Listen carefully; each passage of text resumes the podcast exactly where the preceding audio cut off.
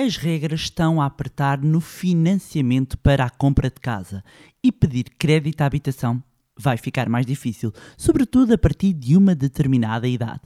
Neste episódio vou explicar-lhe quais são estas novas regras anunciadas pelo Banco de Portugal que vão impactar quem quer pedir crédito para a casa. Olá, o meu nome é Bárbara Barroso, sou especialista em educação financeira e finanças pessoais e sejam bem-vindos ao Money Bar. Here we go. Honey, million dollars. The. Olá, meus amigos, como é que vocês estão? Espero que estejam todos bem, de boa saúde. E, meus amigos, para tudo! Estou num entusiasmo imenso porque vamos fazer algo inédito em Portugal. E quem nos acompanha no, no Manilab de perto e nas nossas redes já está a par. E muitos também, muitos também já garantiram o seu lugar naquele que é o maior programa presencial do Manilab alguma vez feito. E falo-vos do programa Investidor em Ação que vai reunir alguns dos mais conceituados especialistas do setor financeiro e não só. Vai ser um dia repleto de aprendizagem, de inspiração e de muitas surpresas. Vamos ter o Ricardo Bellin, que é um verdadeiro empreendedor em série que ficou milionário a partir do zero, foi sócio de Donald Trump, levou a Elite Model para, para o Brasil, que descobriu a Gisele Bündchen e vem partilhar connosco quais os segredos para, a partir do zero e rigorosamente do zero, criar um império. Vamos ter Diogo Mónica, o cofundador e presidente da Anchorage, o primeiro banco de criptomoedas regulado nos Estados Unidos da América, é especialista em segurança de criptoativos e é efetivamente uma pessoa que sabe de cripto e lidera uma empresa bilionária, sim, bilionária, um unicórnio e é uma das pessoas mais respeitadas no mundo no ecossistema de criptomoedas. Teremos também a Domitila dos Santos, gestora de grandes fortunas a nível mundial e Google it, Google it o nome, vem de fora só para estar connosco e para terem uma noção do nome pelo qual a Domitila é conhecida, é hum, só o cognome de Dama de Ferro de Wall Street. Vamos ter analistas de ações, vamos ter especialistas em fiscalidade que vão ajudar a entender eh, num verdadeiro passo a passo como declarar finalmente os investimentos no IRS, qual é que é a melhor forma de pagar menos na declaração ou mesmo receber. Estamos a falar de pessoas com provas dadas e que sabem do que estão a falar. A nata das natas na maior e melhor aula de finanças pessoais em Portugal. Vai ser épico e não vão querer perder. A sério. Vai ser espetacular. Espetacular. Tudo o que estamos a preparar eh, vai ser incrível. E quem já esteve em programas presenciais nossos sabe que entregamos valor de forma massiva. Agora imaginem quando elevamos a fasquia para um nível nunca antes visto. Claramente haverá uh, na vossa vida um antes e um depois do investidor em ação. E este é um programa para quem? É um programa para todas as pessoas que querem começar a fazer os primeiros investimentos, mas também para todas as pessoas que já tendo investimentos querem empreender e investir melhor. Um, é um programa também para quem, por exemplo, não tem muito tempo e quer concentrar num único dia uh, todos os passos essenciais para investir melhor com a orientação de especialista. É para todas as pessoas que querem reunir aprendizagem e networking de investimentos. Meus amigos, não há nada, nada uh, mais importante do que a conexão das pessoas, em nós estarmos próximos de pessoas que têm os mesmos objetivos, que têm o mesmo mindset. Acreditem, isto é algo que eu digo há anos. Aliás, já dei uma TED Talk, um, para aí das poucas TED Talks uh, uh, e das poucas conferências, uh, era um Midnight Talk, aliás, um, em que não me centrei tanto na parte de, dos investimentos e que me centrei no networking, porque o networking, e não estamos a falar de Queens, amigos, estamos a falar de networking à séria, é um acelerador de resultados. Um, por tudo isto e muito mais, o Investidor em Ação é um programa que não vai querer perder e parte de arranjar desculpas e entra em ação. Havia uma frase que o meu avô me dizia muito e que me ficou para a vida: quem quer faz, quem não quer arranja desculpas. E meus amigos, é a mais pura das verdades. E Cada um de nós sabe as vezes em que inventamos historinhas, contamos as desculpinhas, porque é que não dá, porque é que não dá. E um grande beijinho para todas as pessoas que, inclusivamente, já reservaram o seu lugar, vamos estar juntos, vou falar com cada um de vocês, uh, vai ser incrível. Por isso, quem quiser fazer parte, reserve já na agenda, guarde uh, o seu bilhete. Espero por si no dia 30 de abril na sala TES do Altice Arena. Vou deixar o link na descrição e traga o marido, a mulher, o irmão, a irmã, combine com um amigo. Se queremos ser agentes de mudança na vida dos outros, temos nós próprios de ser a influência positiva. Por isso, seja o agente mobilizador da família, dos amigos e venham fazer parte deste programa único do investidor em ação. Ok? Espero por vocês.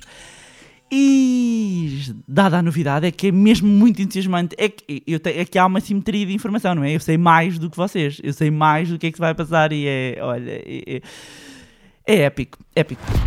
Ora bem, nesta semana, uh, para o nosso magnífico episódio do podcast, eu tive de trazer aqui um assunto fresquinho. A bem da verdade, vou-vos confessar, não era este o tema, mas uh, mudei aqui à, última hora um, para acompanharmos aqui a atualidade e explicar detalhadamente o que está em causa. E, pois bem, se viu o título, já sabe que vamos falar de crédito à habitação. Mais concretamente, das novas regras de crédito à habitação. Pois bem, meus amigos, o cerco está a apertar, as condições são cada vez mais exigentes para quem recorre aos bancos, para quem não tem o dinheiro todo, ou mesmo tendo, opta por ir buscar uma parte de financiamento junto da banca. E já, já, já há algum tempo que chegamos ao fim daqueles grandes tempos de crédito à habitação. Alguns mais novos não se recordam, os mais velhos sim era crédito à vontade e à vontadinha. Uh, havia para tudo.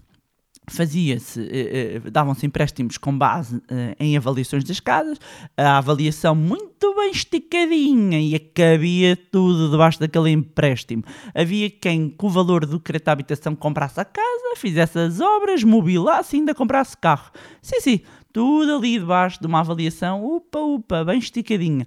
Isto aconteceu cá, mas aconteceu em outros países também. Um, até que veio a crise do subprime, o crédito hipotecário de alto risco nos Estados Unidos, que começou em 2007, depois acabou por rebentar em 2008, eh, sobretudo o grande boom foi com a falência do Lehman Brothers. Depois disto, anos mais tarde, esta crise praticamente colou com outra crise de, das dívidas soberanas. Em Portugal tivemos anos mais tarde a Troika uh, e foram apertando os cintos, os reguladores, na Europa também, não é? A BCE, começaram a apertar o cerco também aos bancos, nomeadamente na avaliação de risco. E porquê é que eu estou a falar disso?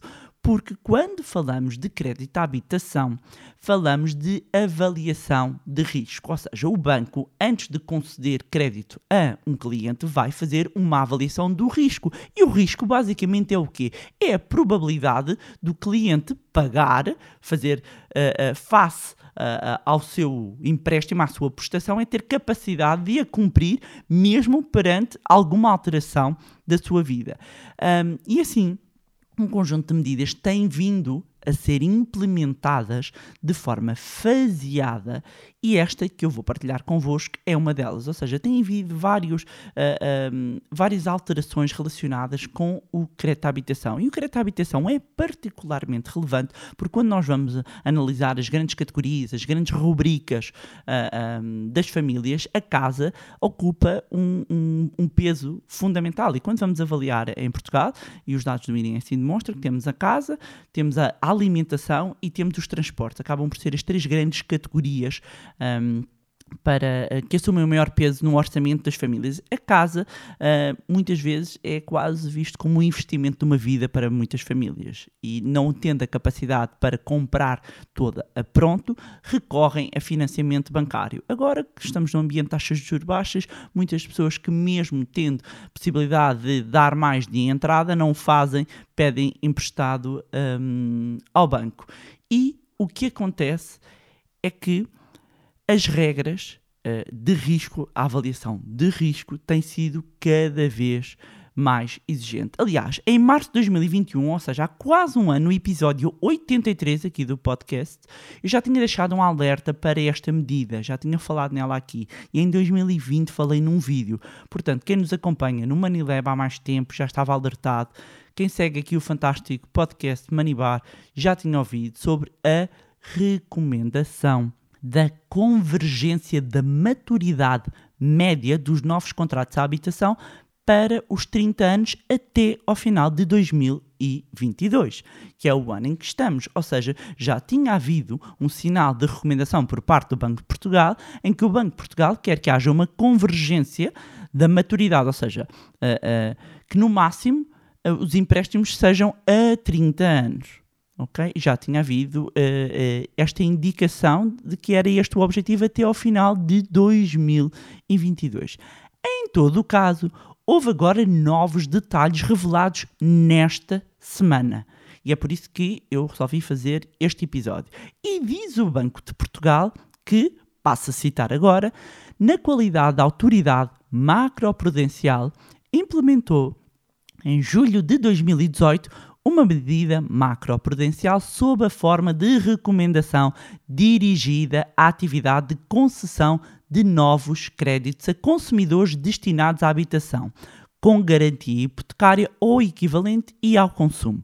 A recomendação introduziu limites alguns dos critérios que as instituições de crédito e sociedades financeiras devem observar na aferição de solvabilidade dos mutuários.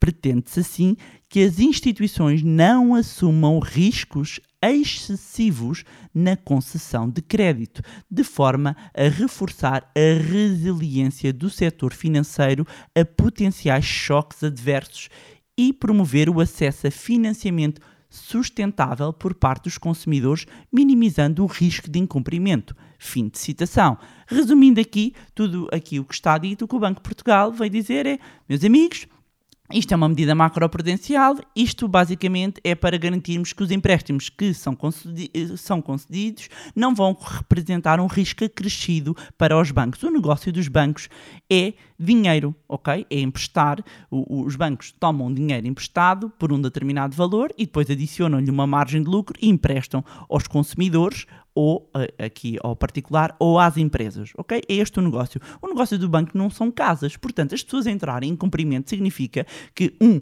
deixam de receber o dinheiro e dois, e ficam lá empatados com casas. E o que aconteceu exatamente por má avaliação de risco no passado é quando tivemos, e, nomeadamente no período da Troika, um, em que tivemos a Troika, houve uma entrega muito grande de casas. E o que é que isto significa? Só para vos explicar, sem entrar aqui né, numa parte muito uh, financeira muito complexa da análise de balanços do, dos bancos, mas quando os bancos deixam, eh, as pessoas deixam de pagar, o banco tem de constituir imparidades. Imparidades. E o que é que isto significa? Significa que ele tem que assumir a perda no seu balanço. Tem que assumir a perda nas suas contas. E isto depois vai penalizar o banco em termos de uma coisa que são os rácios de capital. Vai penalizar então o banco e isto pode levar a que uh, haja uma exigência por parte dos reguladores a que o banco depois necessite mais dinheiro ou então fica numa situação muito complicada e pode fechar portas. Isto é na situação limite, ok? Não se está a pôr isto, uh, só que em vez de se atuar, em vez de se reagir, o que se está a fazer é atuar um, antes dos problemas se verificarem. E no que é que isto resultou? Vocês pensam, ai Bárbara, já já estou confuso, o que é que isto... Já vamos aí, só que é preciso este enquadramento. Eu muitas vezes go, go straight to the point, mas aqui precisavam deste enquadramento. O Banco de Portugal anunciou esta semana que os prazos máximos para a contratação de quem tem mais de 30 anos vão ser reduzidos.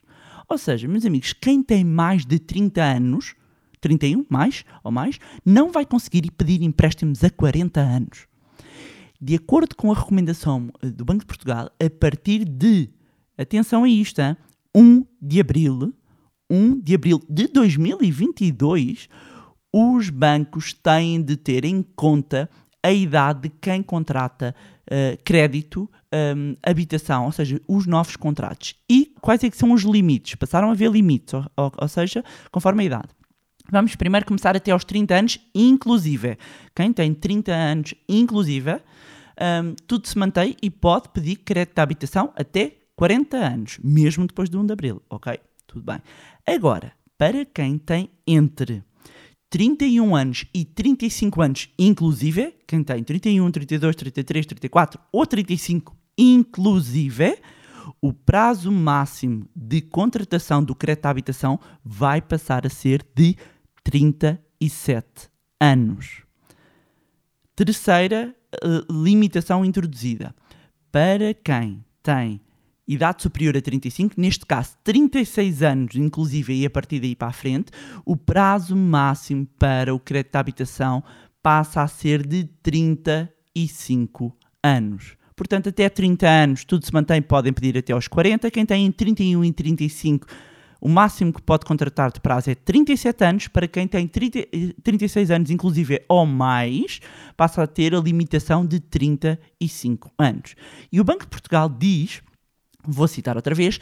Enquanto a autoridade macroprudencial continuará a monitorizar o cumprimento da recomendação e poderá adotar medidas adicionais que considerar adequadas para atingir o objetivo da convergência da maturidade média dos novos contratos de crédito de habitação para 30 anos até final de 2022. Fim de citação. Ou seja, até ao final do ano, até ao final deste ano, 2022, se, eh, se eles eh, repararem que a maturidade média não está a convergir para os 30 anos, o Banco de Portugal diz que pode voltar a atuar. E dizer que em dezembro de 2021 a maturidade média dos contratos estava nos 32,6 anos. hum, e o objetivo é entrarmos aqui na rota de convergência para os 30 anos. E, e, e porquê que isto é importante e porquê que eu estou a falar disto? Porque muitas vezes, quando nós vamos contratar o crédito de habitação, basicamente há dois pontos que nós podemos jogar, não é? Um é tentar a negociação do spread, que é a margem de lucro do, do banco, e que é a taxa que é adicionada à Euribor, e essa é negociada, a Euribor não é negociada, o spread sim, e outro que é o prazo. Porque quando eu mexo no prazo, quando eu, quanto mais anos eu estiver a pagar a prestação, estiver a pagar o empréstimo, menor será a prestação. Mas não esquecer um ponto fundamental. Que quanto mais anos, ou seja, se eu estiver a pagar em vez de em 20, em 30 anos, se est- em ve- eh, estiver a pagar o meu empréstimo em vez de 30, em 40 anos, eu estou mais anos a pagar juros. E isto significa que a totalidade do empréstimo acabará por sair mais cara. Ou seja, eu no final, como estou mais, por exemplo, em vez de 30 para 40, eu estou a pagar juros durante mais 10 anos. E, e esses 10 anos de juro, quando eu for somar tudo, ou seja, quanto no final é que me saiu o empréstimo, ele vai sair mais caro. Posto isto, se está a pensar em pedir crédito à habitação, já vê que há aqui uma janela de oportunidade até abril, sobretudo para quem tem mais de 30 anos. Porquê? Porque a medida entra em vigor a 1 de abril. E não é com isto dizer que tem que sair agora disparado para comprar casa e pedir financiamento. Calma, muita calma nessa hora e temos de ter atenção ao planeamento e não fazer as coisas eh, assim meio à maluca, perdoem-me a expressão, porque hum, comprar casa e pedir financiamento é uma coisa que deve ser ponderada seriamente, porque é algo com muito impacto na vida financeira e não só da pessoa, ok? Mas se já está neste processo, avalie neste momento. eh, qual- entre em contato com o seu banco e qual é que é o prazo que estão a oferecer ao dia de hoje, não é? Hum, eh, porque eh, pode conseguir ainda beneficiar destas regras eh, que ainda não entraram em vigor, mas que a partir de 1 de abril será diferente. Dizer, e este ponto é importante, que são medidas que se aplicam a novos contratos de crédito de habitação ah, e nisto também se incluem as transferências, ok? Porquê? Porque quando nós fazemos uma transferência, ah, na prática está a terminar um contrato com uma instituição e iniciar um novo contrato noutra instituição. Portanto, muito importante estas novas regras, deixar aqui o alerta ah, um, se vai fazer crédito de habitação, se conhece algum amigo, algum familiar que está a pensar nisto ou, ou que falou que gostava de comprar casa com financiamento este ano, envie este podcast para estar muito atento um, aqui a estas alterações e, e avaliar, um, avaliar o impacto que isto terá na- no seu financiamento. E pronto, era isto que tinha para trazer mais um episódio do podcast Money Bar. Já sabe que espero por si no dia 30 de Abril, na Sala TES do Altice Arena, para o Investidor em Ação. Garanto já o bilhete, eu vou deixar como sempre o link na descrição. Já sabem também que podem acompanhar-nos nas nossas redes sociais, Facebook, Instagram, os links também estão na descrição, e juntar-se ao nosso grupo no Telegram e subscrever a newsletter eh, para se manter a par de todas as novidades. Mais uma vez, não se esqueça também de subscrever o podcast onde estiver eh, a ouvir, na plataforma na qual estiver a ouvir, e se gostaram do conteúdo e acham que vai ser útil a outras pessoas, partilhem. Quanto a nós, encontramos no próximo Money Bar. Here we go.